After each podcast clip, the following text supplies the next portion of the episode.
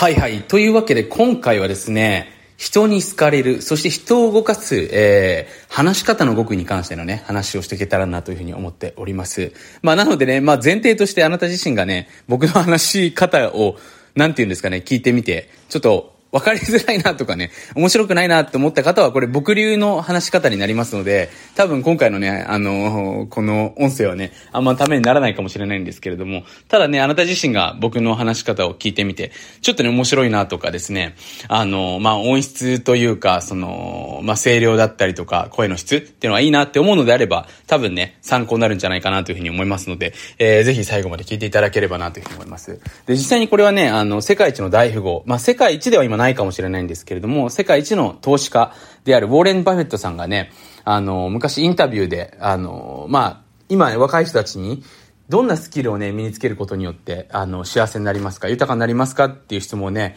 インタビュアーが答えた時に、バフェットさんがね、前まずパブリックスピーキングでしょっていう話をしたんですよね。まあ、要はパブリックスピーキング、人前で話す力。で、人前で話すだけじゃなくてね、話して人を動かす力ということなんですけれども、で、僕自身もね、この話を、えっ、ー、と、2009年かな。僕は、あの、大学生の時に聞いたんですけれども、あの、そこからね、まあ自分でイベントを開いてスピーチをしたりとか、まああ、りがたいことにね、まあ、テド X っていうイベントにも出させていただいたりとか、最近はね、あのー、まあ、海外のね、そういったパーティー関係でも、まあ、僕ちょっと個人的にチャリティーに関してね、あのー、もう3、4年かな行っているんですけれども、まあ、こういうのって、ほら、どこにやってるとかね、そういう人前で言うことではないんですけど、ただそういったところでね、あのー、スピーチさせていただいたりとか、する機会も増えてきたんですけれども、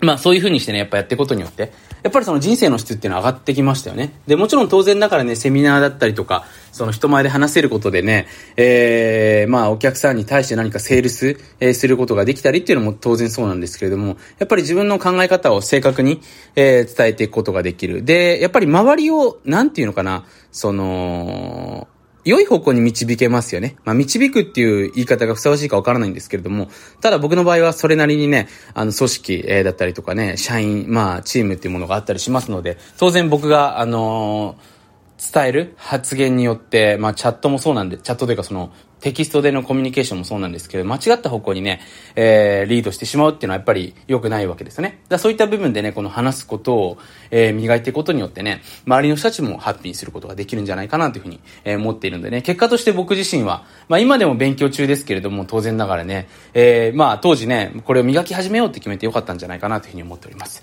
まあなのでね、あの、特に日本だとこう人前で話す、あの、そういう習慣だったりとかね、機会っていうのがないので、なかなかね、あの、抵抗がある方が多いと思うんですけれども、まあ実際にね、あの、海外、まあ僕の子供今4なんですけれども、3歳からね、まあ人前でこう発表する、そういうのがあの、もう学校の授業に組み込まれてるんですよね。で、もちろん最初はね、そこまでうまく話せないですし、まあ、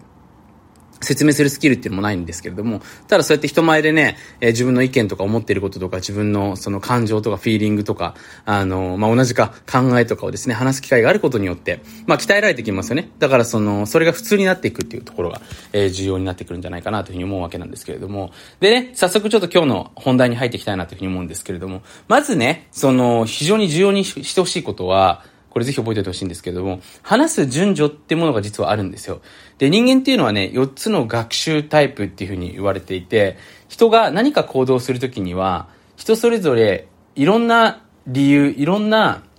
その感情ポイントっていうのかな、ポイントがあって人っていうのは行動するんですよね。で、1つ目はね、その、なぜタイプ。で、2つ目が何タイプ。で、次にどうやってタイプ。最後に今すぐタイプっていう、この4つのタイプが大きく分けて存在してるんですよね。で、例えばなぜタイプっていうのは、例えば僕がね、あなたにピーマンを食べた方がいいですよっていうね、話をした時に、え、なんで？要はそれを食べることによるベネフィット、メリットっていうものが分からないで行動できない人もいるんですよね。僕もこのなぜタイプって結構入ってるんですけど、それをやることによってどういうメリットがあるのか。例えばピーマンを食べることによって、まあちょっと僕ピーナ、ピ、ピーマン何が入ってるか詳しく、詳しくないんですけど、まあ例えばバイタミンとね、そのミネラルが入ってるから、まあ風邪ひきづらくなりますよとかね、特に冬の時期におすすめですよとかっていうふうに言われると、あ、そうなんだなっていうふうに思うわけですよね。だから何かするときにやっぱなぜが気になる人たちのためになぜっていうのが必要なんですね。で、二つ目に what、えー、何タイプですね。これはデータだったりとかその根拠ですよね。じゃその、なんていうのかな、そのビタミン、あ、その、ピーマンをじゃあ実際に100人にあげたところ98人が風邪をひかなくなったというデータがありましたっていうのがこれワットですよね。何タイプ。で、次がどうやってタイプ ?how？まあ、そのステップ。とりあえずそのピーマンをじゃあね、どうやって食べていくことによって、えー、まあ、ビタミン、その、なんていうかな、体が、免疫力が高まるのかっていう、その具体的なステップを教えてくれっていうね。そのピーマンとか食べ方？まあ、ピーマンの食べ方はさすがに聞く人はいないと思うんですけど、仮にの話でね、そういった部分を知りたい人。で、最後に今すぐ。とりあえずじゃあ今何すればいいのか教えてくれっていう人なんですね。で、この4つのタイプがあるので、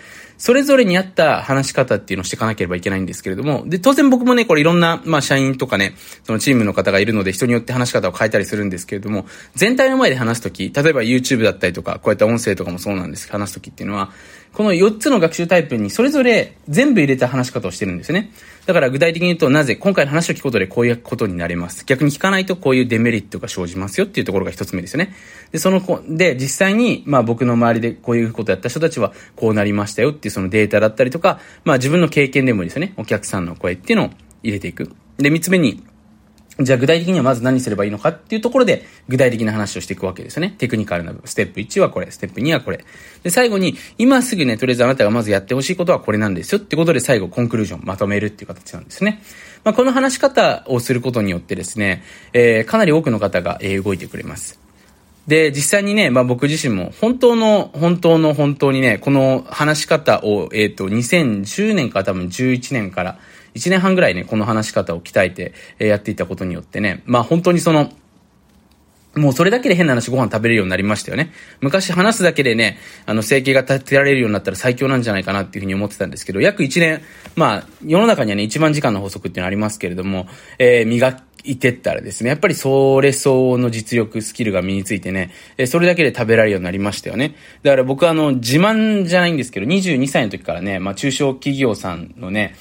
そういう、まあ、ところに依頼されて、何回かな？多分10回ぐらいで講演したことあるんですよね。まだ当時、22歳ですよ。あの、まあ、それでも多くのね、その、まあ、経営者の方だったりとか、その社員さんとかね、まあその会社で働いてた方々っていうのもね、納得してね、話してくれて、実際に動いてくれてたっていうのはありますので、まあ実際に本当にこの話し方だけで、えー、それ相応のね、あの、まあ、結果っていうのにもね、出せることができるんじゃないかなというふうに思いますので、まあ、ぜひね、ちょっとこれ聞いてくださってる方で、あの、まずやってほしいのは、まあ、日頃から何かするときにね、えー、これをすることによるベネフィットが何なのかな。で、次に、えー、じゃあデメリットは何なのか。やらないことによるデメリットですよね。で、じゃあ逆にどういうデータ、それを裏付けるデータだったりとか事実があるのかなっていうことですね。で、次に、じゃあステップ。じゃあまず何をすればいいのかっていうところをステップバイステップで話していく。で、四つ目に、じゃあ、まず最初にね、行動すべきことはこれなんですよっていうですね、これだけに従ってね、とりあえず話すようにすれば、まあこれ文章書くときもそうなんですけれども、結構ですね、いろんな人が動いてくれます。で、もちろんここにね、あとストーリーフォーミュラだったりとか、ストーリーテリングだったりとかね、その、まあ、僕が使ってるアップダウンメソッドだったりとかですね、エクササイズフックっていうテクニックだったりとかね、いくつかね、あの、多分これネットとか、その、巷の書籍には出てこないと思うんですけれども、そういうテクニカルなね、え、内容っていうのはいくつかありまして、まあ、そういった部分をね、うまくこう、散りばめていくことによって、ものすごくクオリティの高い、その、音声、えー、まあ、YouTube のビデオなのかね、人前で話す機会なのかわからないですけれども、そういった部分になってくるんじゃないかなというふうに思うわけですよね。はい。まあ、なのでね、今回ちょっとダイジェスト版ということでね、話し方をお話しさせていただきましたけれども、ちょっとね、あのー、最近またね、僕、まあ、話し方のプログラムも、えー、リリースしてる関係からね、結構質問の方ね、えー、最近頂戴する機会が増えてきたんですけれども、まあ、多分、 Zoom だったりとか、そういう機会が増えたからじゃないですかね。なのでね、また興味ある方はね、